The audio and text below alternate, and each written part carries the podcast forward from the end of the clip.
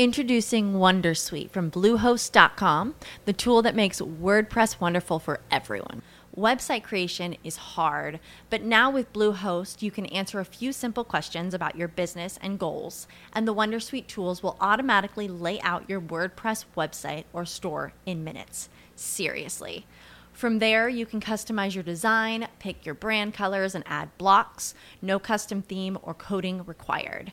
You'll get content suggestions that you can keep or revise, and with Yoast SEO built in, we automatically help you get found in search engines. From step by step guidance to suggested plugins to an AI powered help bot. Our built in tools make WordPress wonderful for everyone. Maybe that's why Bluehost has been recommended by WordPress.org since 2005. Whether you're a beginner or a pro, you can join over 2 million Bluehost users. Go to bluehost.com slash Wondersuite.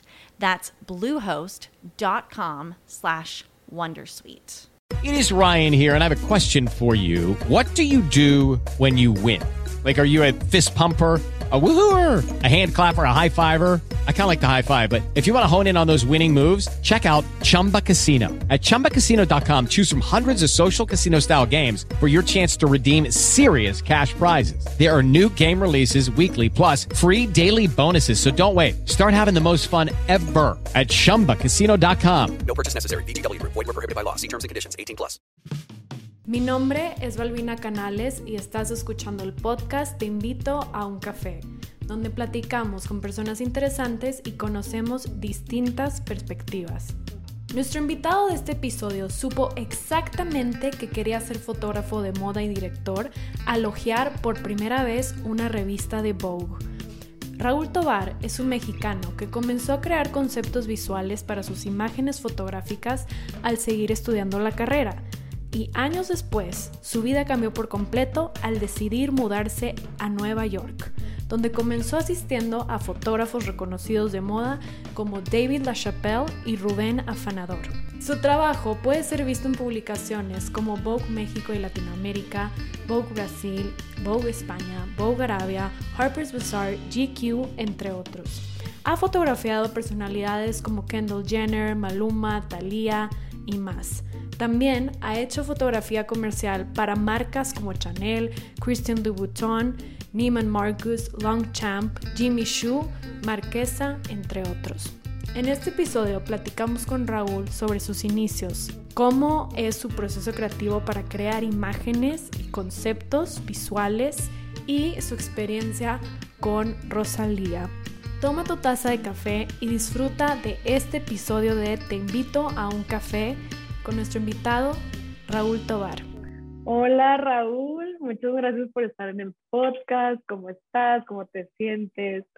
Muy bien, muchas gracias por invitarme. Estoy contento de conectar contigo otra vez. Sí, después de varios años que nos habíamos conocido en, en un evento de la carrera. Pero, oye, quiero empezar el podcast preguntándote cómo fue tu niñez, qué te gustaba hacer, cuáles eran como las actividades que hacías en tu día a día? Ok, mi papá siempre dice que, que siempre supo que me iba a dedicar al show business, así le llama él, porque siempre me gustaba como eh, todo como el teatro y el cine y museos y la música y bailar y cantar y todo eso. Entonces, fue definitivamente fue, tuve una niñez muy, muy bonita, muy, sí, muy bonita, como que lo que cualquier niño pudiera desear, ¿no? Eh, eh, estuve muy apoyado por mis papás, eh, por mi papá y por mi mamá, de hacer lo que quisiese hacer en cuanto a intereses o gustos o lo que sea, ¿no? crecí en Monterrey, en una familia de cinco personas, mi mamá, mi papá, tengo dos hermanas más jóvenes y y sí, tuve, tuve una niñez súper bonita, me acuerdo, em, mis papás celebraban cada fiesta de cumpleaños que podían conmigo. Eh, si quería estar en el talent show, pues me llevaban a ensayar y si quería crayones para pintar, pues me compraban crayones para pintar, todo eso, ¿no? Entonces siempre, siempre sentí, me sentí como muy apoyado y, todo eso en, cosas que, necesitaba o que quería hacer. Em, eh, obviamente creo que una de mis, como de las primeras eh, cosas que me di cuenta era que me gustaban cosas diferentes que al resto de los niños, ¿no? Entonces, como que a mí cero me gustaba andar en la tierra o trepado en los árboles o eh, el fútbol, pues nunca se me dio. Entonces, como que mi papá pudo ver eso a tiempo y como que me pudo dar otros intereses que pensó que me podían gustar más. Entonces, como que me llevó a, a todas las cosas que podía llevar. Me llevó al béisbol, me llevó al museo, me llevó al cine, me llevó a la lucha libre, me llevó al teatro, me llevó a conciertos, como que todo y luego me explicó que lo hizo porque él quería darse cuenta que era lo que en realidad me gustaba para saber qué que apoyarme, ¿no? Entonces, creo que es algo que de lo más padre que me pasó en mi niñez, de lo cual le agradezco bastante porque pues creo que eso como que me abrió los ojos pronto de que me podía dedicar a algo creativo. Oye, qué padre que tus papás sí fueron como muy abiertos y como dices, que te como pusieron a, bueno, vamos a intentar esto, esto, esto, como descartar todo para decir, bueno, ya, nos vamos por esta... Por ahí, por ahí le damos. Ajá, exacto. Oye, ¿y cómo llegó la fotografía a tu vida? ¿Cómo decidiste dedicarte a esto? Fue un mero accidente, la verdad. Eh, cuando se llegó la hora de escoger eh, qué quería estudiar de la carrera, igual mi, mi papá y mi mamá me dejaron hacer lo que, lo que yo quería. Y entonces, en ese entonces, yo, mi, mi trabajo soñado era trabajar en televisión. Yo, bueno, era la, era la época más glamorous de MTV y de Telehit y de todos esos canales. Entonces, yo me imaginaba en la televisión presentando videos con un programa, cosas así. Entonces, en ese entonces, lo más cercano a tener ese trabajo era estudiar comunicación. Eh, entonces, Ahora me encanta porque ahora hay demasiadas carreras muy específicas, ¿no? Ahora puedes estudiar para ser stylist, puedes estudiar para ser fotógrafo, puedes estudiar negocios de la moda, redes sociales, visuales, mil cosas. Pero cuando yo fui a la escuela eh, había que escoger entre ser ingeniero, ser doctor o ser comunicólogo, ¿no? Entonces elegí comunicación porque sentí que era lo que más me podía ayudar a acercarme a ese medio. Y cuando llegué a la escuela, me di cuenta que en la primer mes de clases, me di cuenta que yo tomaba clases con gente que ya salía en televisión. Estaba con, en clases con chavas que daban el clima o con amigos míos que trabajaban en programas en la tarde o gente que ya estaba muy metida y salía en televisión porque habían empezado a los cinco años haciendo castings y todo eso. Entonces, como que ahí rápidamente dije, no la voy a armar, no, la, pues esto no es para mí, no, me falta demasiada experiencia para esto, esto ya está delante de mí. Y como que me, me, desanimé y dije, bueno, mejor me voy a poner a jugar con las cámaras y voy a hacer como detrás de la cámara, ¿no? Y cuando estudias comunicación, al menos en ese entonces, era bien notorio como que los que querían estar delante de la cámara y los que querían estar detrás de la cámara. Y tomabas clases para estar delante o tomar clases para estar detrás. Entonces como que empecé a enfocar mi, mi carrera más como detrás de cámaras, como había en, yo estudié comunicación en la Universidad Autónoma de Nuevo, León, en Monterrey, y había un, centro que se llamaba Centro de Educación Audiovisual, que básicamente era donde guardaban las cámaras y grababan los proyectos y todo eso. Entonces yo fui ahí y como que me inscribí para ayudar y todo eso, jalar los cables y así fue como me empecé metiendo. Al poco tiempo me encontré con la fotografía por mero accidente. Eh, no, no, no fue algo que como que quise hacer siempre. Mi papá no es fotógrafo, mi mamá no es fotógrafa, nadie de mi familia es como artista o creativo, esas cosas. Eh, y entonces como que empecé a jugar con cámaras de foto y de video y todo eso. Y recuerdo que cuando estaba como a la mitad de la carrera, fui al salón de belleza con mi mamá y bueno, pues no había ni celulares en ese entonces, entonces, o sí había celulares, pero eran como bien chafas, ¿no? Entonces como que no te podías entretener en nada más que pues, en lo que podías. Entonces me acuerdo que había una, me encontré una revista cuando estaba esperando a mi mamá que se quitara el pelo, no sé qué, me encontré una revista Vogue como en el 2006 o algo así. Y y me, me, me, puse a verla y me di cuenta de, de la, unas fotos que había ahí por uno de mis fotógrafos favoritos, que se llama Steven Meisel. Y me di cuenta que, que yo había entendido como la historia de la, del mensaje que él quería dar con esas fotografías, ¿no? Como que, como que lo que más, me robé la revista, me la vi a mi casa y como que lo que más la ojeaba, más me daba cuenta como del mensaje que esta persona había querido dar con estas fotos.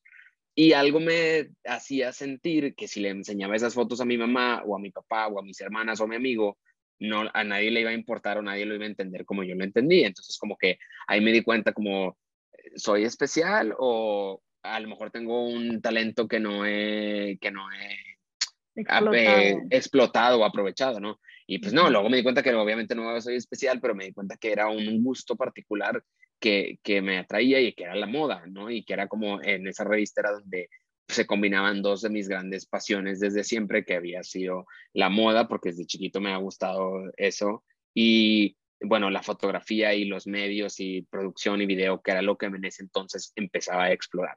Entonces ahí con esa revista me di cuenta como que, ay, quizá puedo ser fotógrafo de moda, ¿no? Entonces como que, ok, pero entonces, bueno, tenía que empezar a aprender fotografía. Y entonces fue cuando entonces a partir de ahí me empecé a dedicar a aprender fotografía, por mi cuenta, asistiendo a fotógrafos, eh, tomando fotos los fines de semana. Yo ahí luego vestía a mis hermanas y les decía, bueno, ponte esto, ponte esto. Y le hablaba a mi amiga la que hacía make-up y las pintaba. Y bueno, mis hermanas de mal humor ahí posaban para mis fotos y todo eso. Pero fue como cuando me di cuenta como que esta pasión que me gustaba y fue ahí. Entonces siempre digo que siempre me preguntan, ¿qué te gusta más, la fotografía o la moda? Y siempre digo, la moda 100%, ¿no? Yo no, yo no fotografiaría pájaros o edificios o carros, ¿no? Me gusta la fotografía porque me gustó el hecho de poder crear una imagen, ¿no? Y como de poder decir, vamos a usar esta luz con esta locación, con esta ropa, con esta foto, en este maquillaje, con esta modelo. Entonces, como que me, algo de lo que más me apasiona es como el poder crear esta idea o esta imagen que tengo en la cabeza. Eh, mucho más que fotografiar un objeto, una cosa así. Claro, y aparte, me imagino que tú viendo esa revista de Vogue fue como un despertar para ti, como, ok, este es el camino y luego fast forward.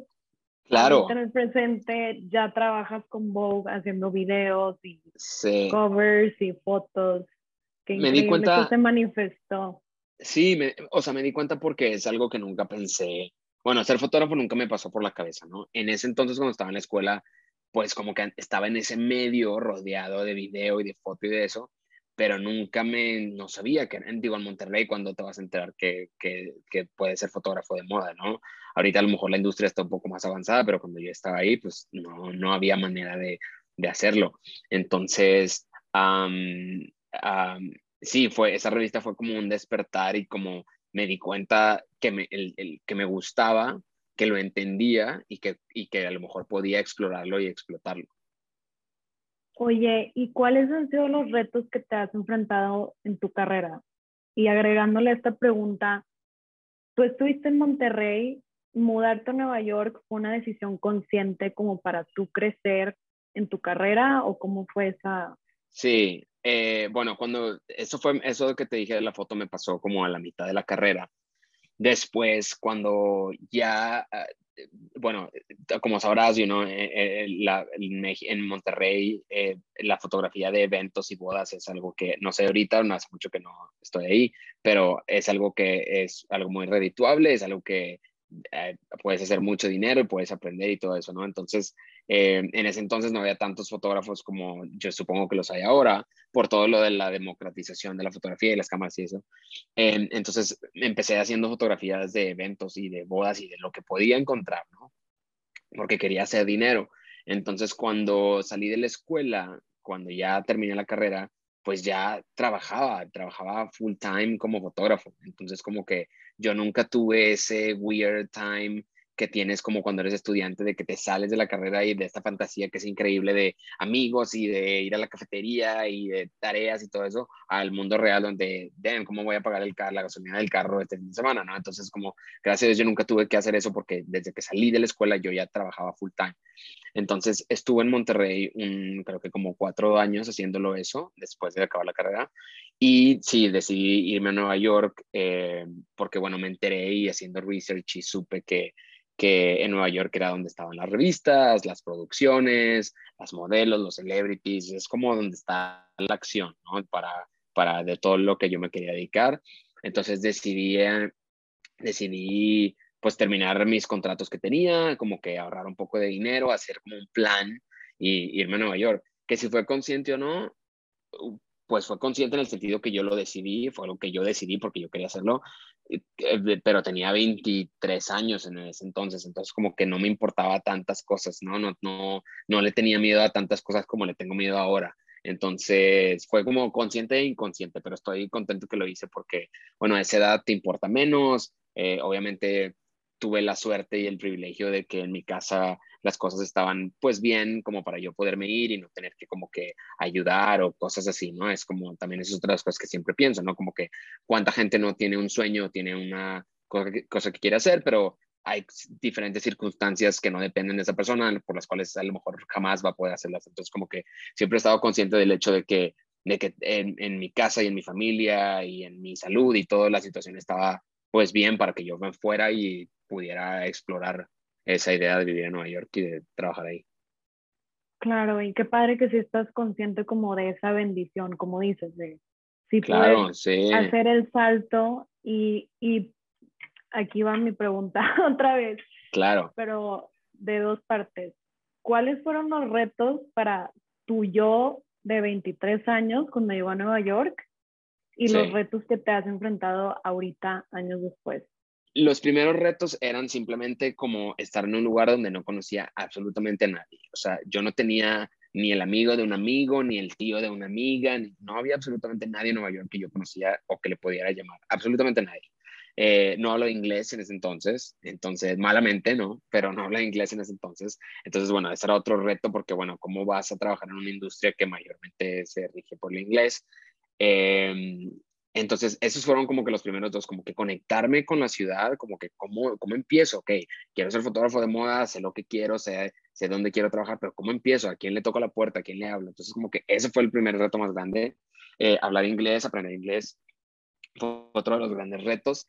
Eh, si te pones a pensar, hace, llevo 11 años en Nueva York, ¿no? Hace 11 años que llegué, creo que yo tenía un BlackBerry cuando yo llegué a Nueva York. Entonces, dime qué puedes hacer con el BlackBerry. Absolutamente nada. O sea, podías como mensajear a alguien, pero ah, no había social media. Eh, era como tenías que tener el teléfono de alguien para hablarle o tenías que mandar un email. Pero bueno, tener acceso, o sea, saber quién era quién en ese entonces era súper complicado. esos fueron dos de los grandes retos. Los retos de ahora, eh, pues han cambiado, obviamente, porque son otro tipo de retos.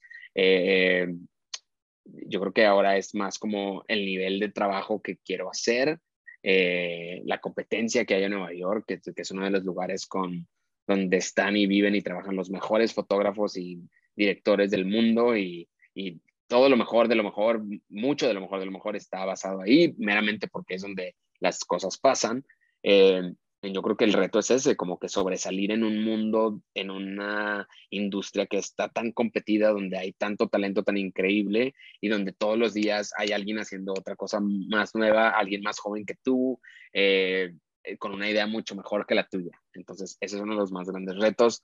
Obviamente hay retos de visas y, y de legalidades y cosas de esas que gracias a el universo ya lo tengo arreglado. Eh, entonces, yo tengo una visa de artista eh, y próximamente estoy en, los, en el proceso de tener una green card, eh, que eso, bueno, ya es un, es un gran paso. Eh, pero sí, de esos también fueron retos que tienes que superar al principio, pero no es nada que con trabajo y dedicación y persistencia se pueda lograr. Que sí ha costado, sí toma tiempo, 100%, pero bueno, es como no quitar el dedo del renglón.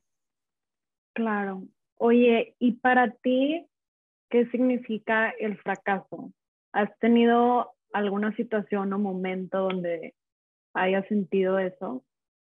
Todos los días, o sea, anoche fue la última. Todos los días, siempre, sí, pues, porque es algo súper difícil, o sea, es, eh, creo que vivimos en un, en un momento en donde eh, eh, no sé, como que siento que de pronto nos exigimos demasiado a nosotros mismos.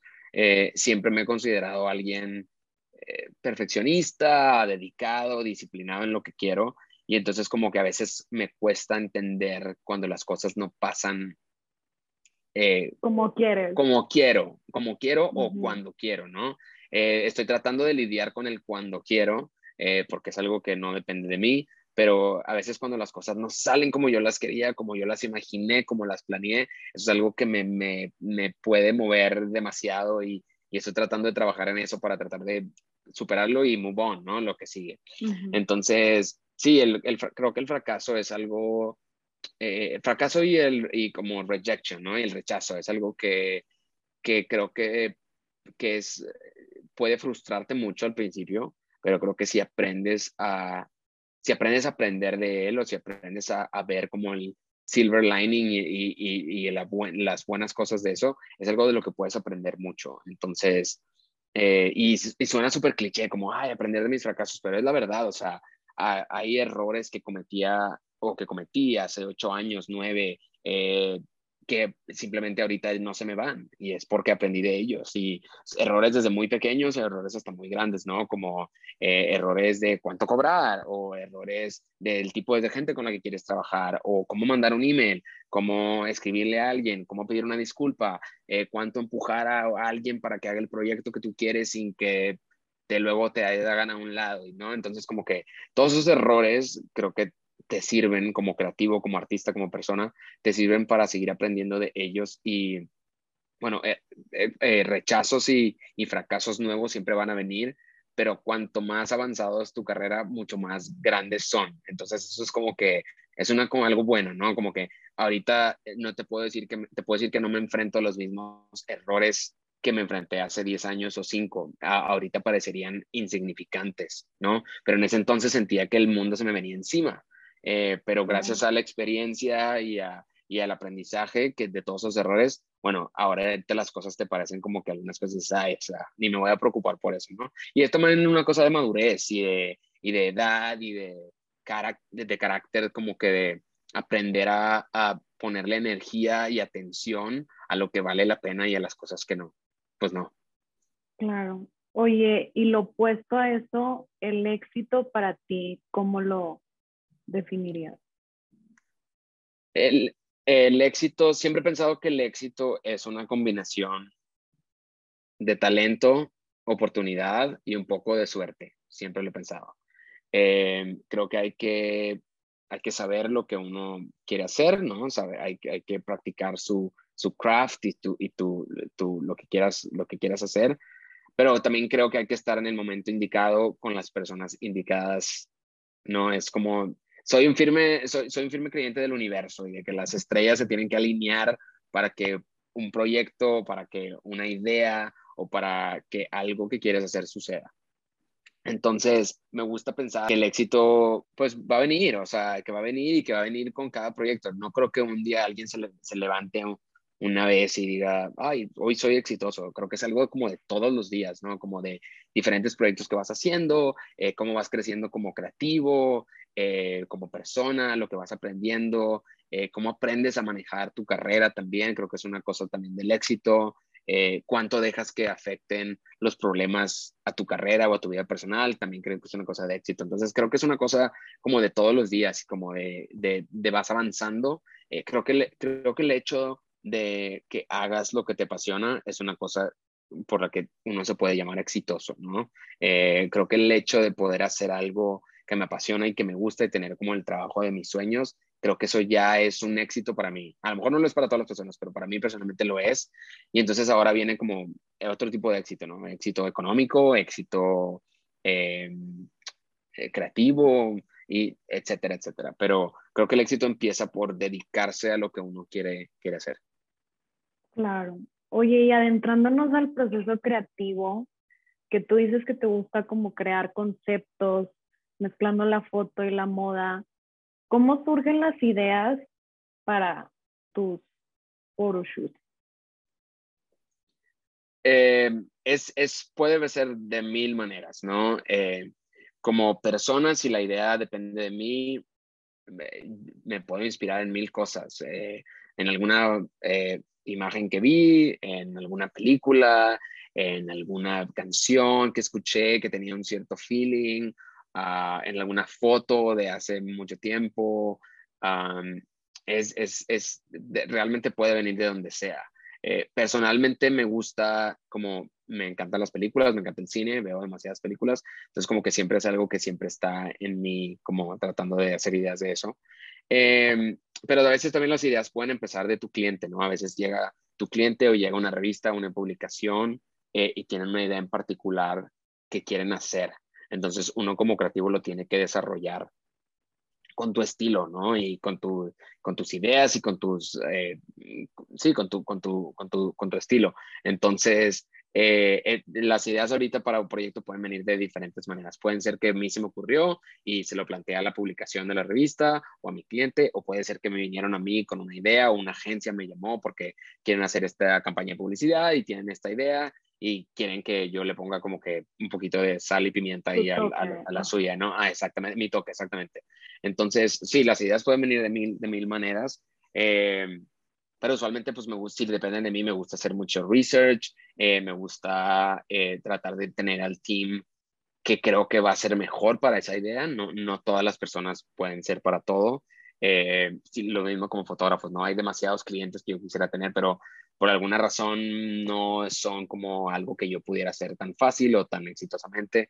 Entonces, creo que es por eso como que es importante como eh, perfeccionar tu estilo y tu técnica y tener, tratar de trabajar en tu, eh, en lo que te gusta y en lo que puedes hacer y, eventualmente el estilo va a pasar y, vas a tener como tu propio eh, toque. Justo te iba a preguntar, ¿tú cómo has definido a lo largo de los años tu estilo? ¿tú sientes que ya tienes un estilo así muy definido o sigues explorando y abriéndote a, Creo que, creo que sí, siempre, creo que es, creo que uno siempre como creativo siempre estás en la búsqueda de innovar y de, y de aprender y de como que hacer cosas nuevas, ¿no? Pero últimamente creo que siempre acabas mezclando esas cosas nuevas con algo de lo que tú ya tienes aquí adentro o aquí adentro, ¿no?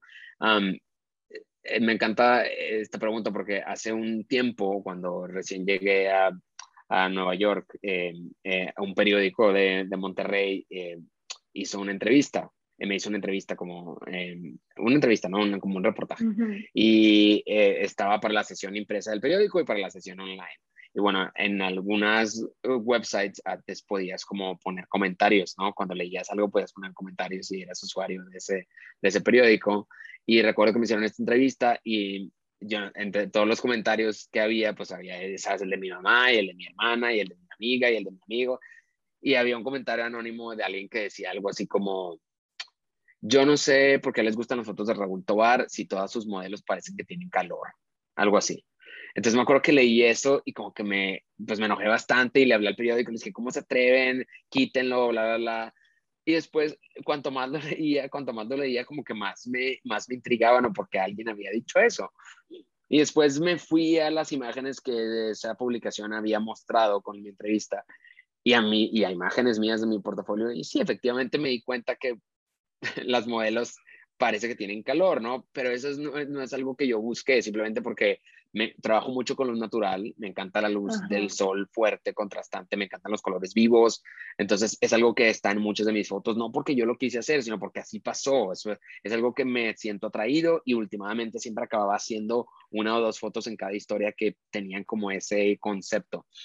Entonces me di cuenta de cómo, porque alguien podría decir eso, y sí, entonces primero me traumé y, me, y, y, pero luego como que traté de como embrace it, ¿no? Como de, ok, si es, eso, es algo que me gusta, si algo que es algo que sé hacer y que domino bien, que es la luz del sol a cierta hora, pues ¿por qué no lo sigo como que explorando? Entonces como que no sé si ese sea mi estilo o no, pero definitivamente es, algo que he notado, que es algo que la, la gente nota, es una característica eh, mía. Again, no es porque lo quise hacer así, es porque simplemente es algo que, que logré como, como manejar y como perfeccionar. Entonces, eh, me sentí últimamente, me sentí atraído a ese tipo de colores que creaba ese efecto de esa luz. Eh, me sentí atraído al tipo de movimientos que eh, las mujeres hacían cuando estaban en, esa luz, etc. Entonces, así es como que pasó. Entonces, siempre, siempre creo que, creo que muchos fotógrafos jóvenes se enfocan mucho en como ser original y en como que tener un estilo muy definido. Y creo que siempre digo que es algo como súper difícil de, de, de, de de lograr, porque eh, cuando vas empezando es, es, es, un, es un goal demasiado alto como que ser original. Entonces como que siempre les digo, no te preocupes por ser original, haz lo que, lo que quieras hacer, como que lo que puedas hacer. Y si lo practicas y practicas y practicas, el estilo eventualmente va a pasar. O sea, vas a, vas a mirar atrás de tu portafolio y vas a encontrar que una mayor cantidad de fotografías o de imágenes o de películas o que sea, se ven de cierta manera, no porque lo buscaste, sino porque es algo en lo que eres bueno, es algo en lo que te sientes atraído, es algo que te apasiona y es algo que puedes hacer consistentemente que va a crear un, un, cuerpo de, de trabajo.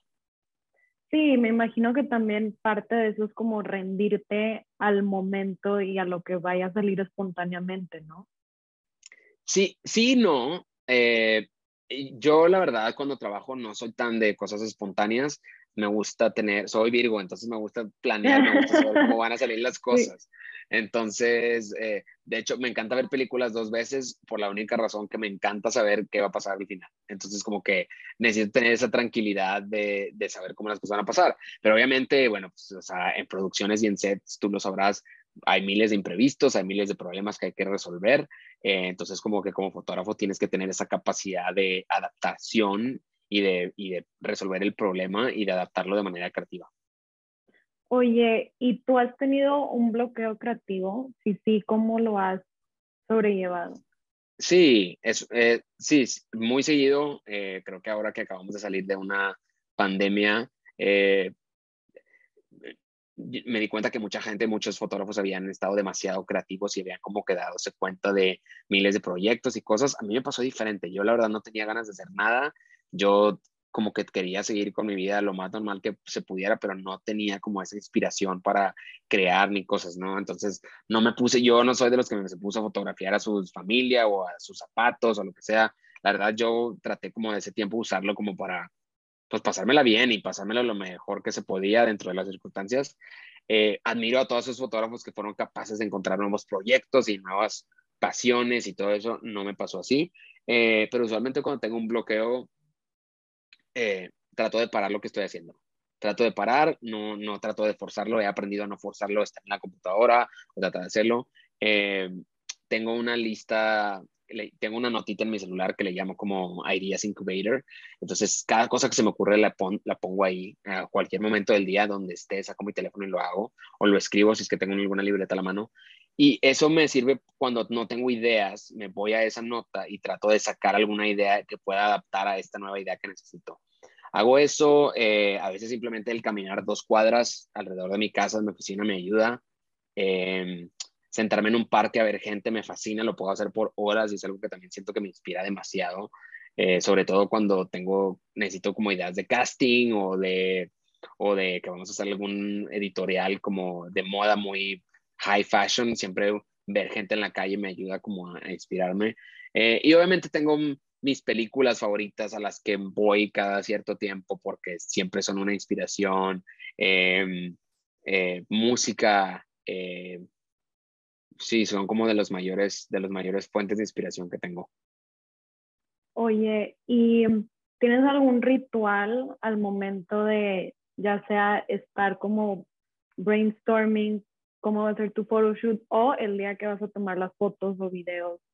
Sí, en cuanto a, en cuanto a antes del photoshoot, me gusta tener control de lo más que se pueda, ¿no?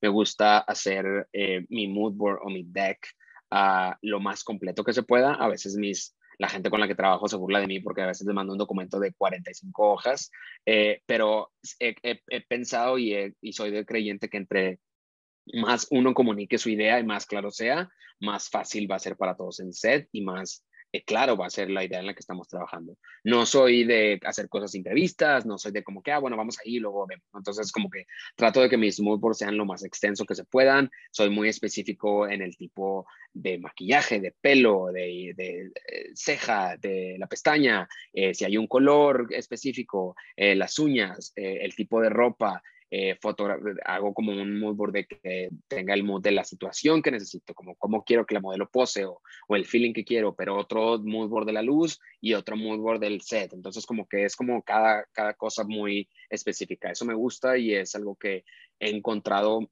que me hace trabajar mejor, me ayuda a trabajar mejor y me ayuda a crear buenos resultados.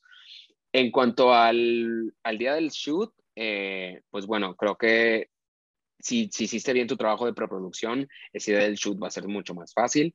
Usualmente me gusta levantarme súper temprano, eh, y me gusta hacer algo antes de ir al set. No me gusta como que llegar así recién levantado, ¿no? Me gusta como que hacer algo para mover la energía y, y le, que mi cuerpo esté como activo. Entonces, pues voy a correr, trato de correr o trato de nadar un poco o si tengo en, en, en, el mood, pues voy al gym por 15, 20 minutos, lo que pueda hacer, pero algo que no sea como que solo fui a trabajar, ¿no? Como que tuve algo, un, un algo normal en mi vida, como en mí, eh, que fuera personal y después llegó al set. Eh, usualmente cuando estamos haciendo como el, el, setup de luces y todo eso, y estamos haciendo makeup and hair, son, bueno, dos horas o tres horas a veces, que están como muy, que me gusta estar como, que todo esté en calma.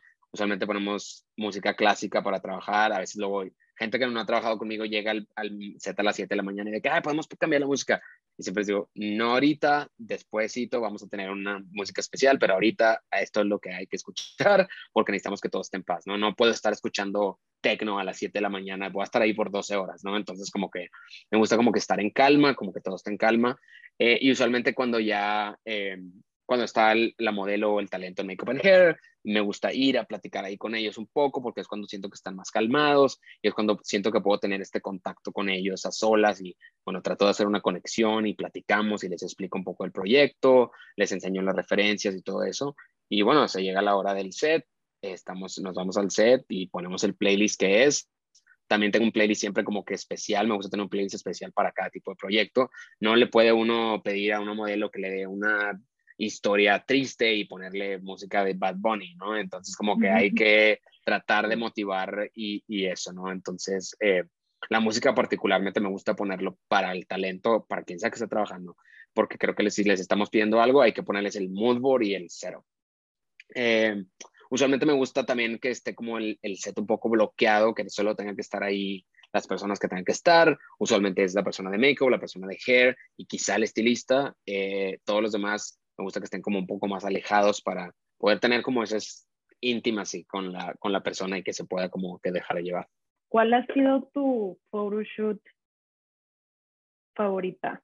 Sabes, siempre como me preguntan eso y nunca sé cómo contestarlo porque hago un trabajo o un, hago fotos algún día y me gustan por dos, tres días y a la semana las veo y todo lo que veo son errores. Entonces, no soy como tan, no estoy tan como aferrado a, a mi trabajo, pero definitivamente hay, hay, hay, hay photoshoots o hay historias o proyectos que me encantan por cierta razón, eh, ya sea porque los hice con alguna de mis modelos favoritas o porque, no sé, porque a lo mejor era un proyecto que siempre había querido hacer, o era un cliente que siempre había querido tener, o fue un día súper divertido en set, donde fue en la playa y luego al final nos metimos todos al agua y bla, bla. Entonces como que hay como ciertas historias que van, eh, que van como haciendo que te de la mano, ajá. Pero no tengo como una foto así que diga, bueno, esta es la mejor foto que he tomado. No, no, no, no, no, no, no, no me gusta pensar de esa manera. Eh, pero bueno, tengo un proyecto, proyectos que me encantan. Este año pude trabajar con Rosalía por la primera vez y había eh, ha sido alguien que siempre me ha intrigado demasiado porque, eh, no sé, como que es un género bastante peculiar lo que ella canta y, creo que es una artista demasiado única en lo que es. Hay historias o proyectos que me encantan por cierta razón, ya sea porque los hice con alguna de mis modelos favoritas o porque, no sé, porque a lo mejor era un proyecto que siempre había querido hacer o era un cliente que siempre había querido tener o fue un día súper divertido en set donde fue en la playa y luego al final nos metimos todos al agua y bla, bla. Entonces como que hay como ciertas historias que van, eh, que van como haciendo que te de la mano, ajá. Pero no tengo como una foto así que diga, bueno, esta es la mejor foto que he tomado. No, no, no, no, no, no, no, no me gusta pensar de esa manera. Eh, pero bueno, tengo un proyecto, proyectos que me encantan. Este año pude trabajar con Rosalía por la primera vez y había eh, ha sido alguien que siempre me ha intrigado demasiado porque eh, no sé, como que es un género bastante peculiar lo que ella canta y, y creo que es una artista demasiado única en lo que es, entonces siempre quiero trabajar con ella y este año pues se me hizo, es como que siempre me voy a acordar de, de ese trabajo, no porque lo que hicimos fue súper espectacular, sino porque bueno, fue increíble y ella fue increíble, entonces como que me salí del set como súper contento y feliz de que, pues de que sea una persona tan, tan bonita y tan talentosa y tan creativa, ¿no? Siempre, ya ves que dicen como que never meet your heroes, porque luego uno se decepciona, pero si tu hero es Rosalía, recomiendo conocerla. Oye, vamos a pasar a las preguntas random.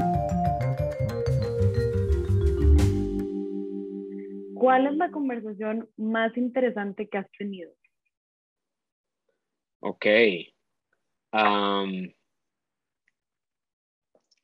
fíjate que fue, fue justamente con Rosalía, porque me estaba, eh, yo, le, yo le preguntaba, el trabajo que hicimos fue como unos días antes, después de que ella sacara su último álbum.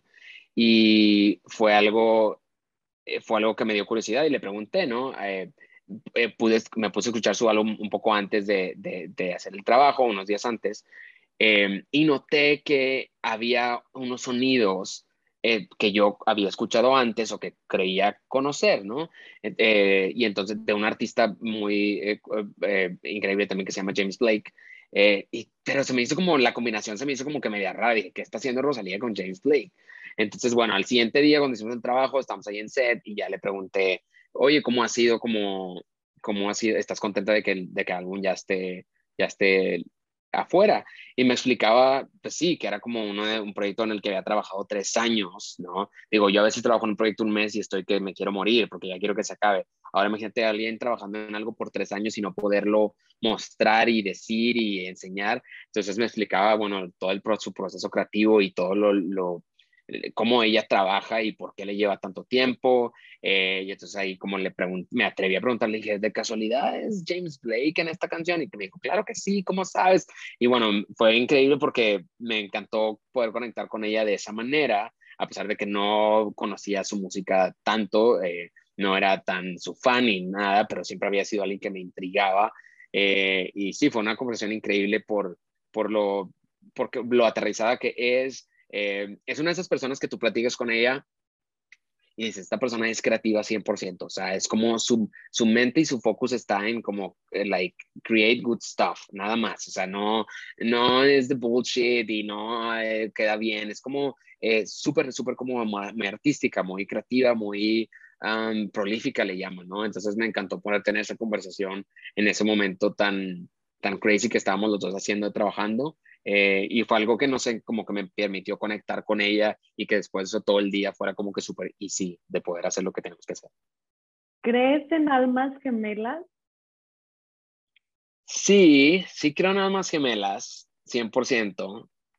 Eh, y no creo que sea como que, ay, te conozco y ya siento que eres mi alma gemela en el instante, no, como en el amor a primera vista, no, no es así pero creo que hay ciertas características de, personas eh, y ciertos como que caracteres de personas que pueden estar mucho más en sincronía que otros, ¿no? Eh, tú lo has de saber, tú vas a tener una amiga, un amigo, alguien que no, a lo mejor no necesariamente es tu mejor amigo, no tiene que ser como tu mejor amigo, no tiene que ser como tu familiar o algo, pero es alguien con el que genuinamente conectas demasiado bien, con la que tus ideas usualmente suceden, con la que tus gustos son los mismos, con las que tus pensamientos y tus percepciones, eh, sí, totalmente creo en almas gemelas. Como, como fun fact, 10, digamos, de mis amistades más cercanas, uh, de muy cercanas, son, y no es que voy a hacerlo astrólogo o algo, pero son eh, el mismo signo.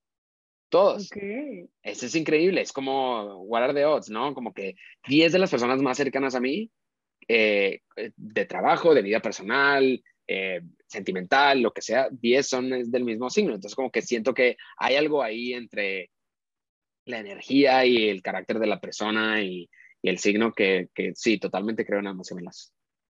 Describe un placer simple de la vida.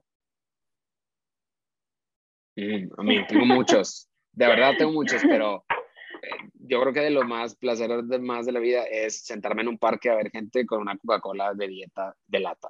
Oye, ahora vamos a pasar a las preguntas rápidas. ¿Cuál sería tu lugar ideal para tomar el café? No tomo café, pero lo voy a imaginar para tomar anything. para tomar tu coca. sí. eh, algún lugar donde pueda haber gente. Algún lugar donde pueda haber gente. ¿Con quién, vivo o muerto, tomarías lo que tomarías? Sí, un drink. Ah, con Steven Meisel, mi fotógrafo favorito, que nunca he conocido. Está vivo. ¿Con qué libro lo acompañarías?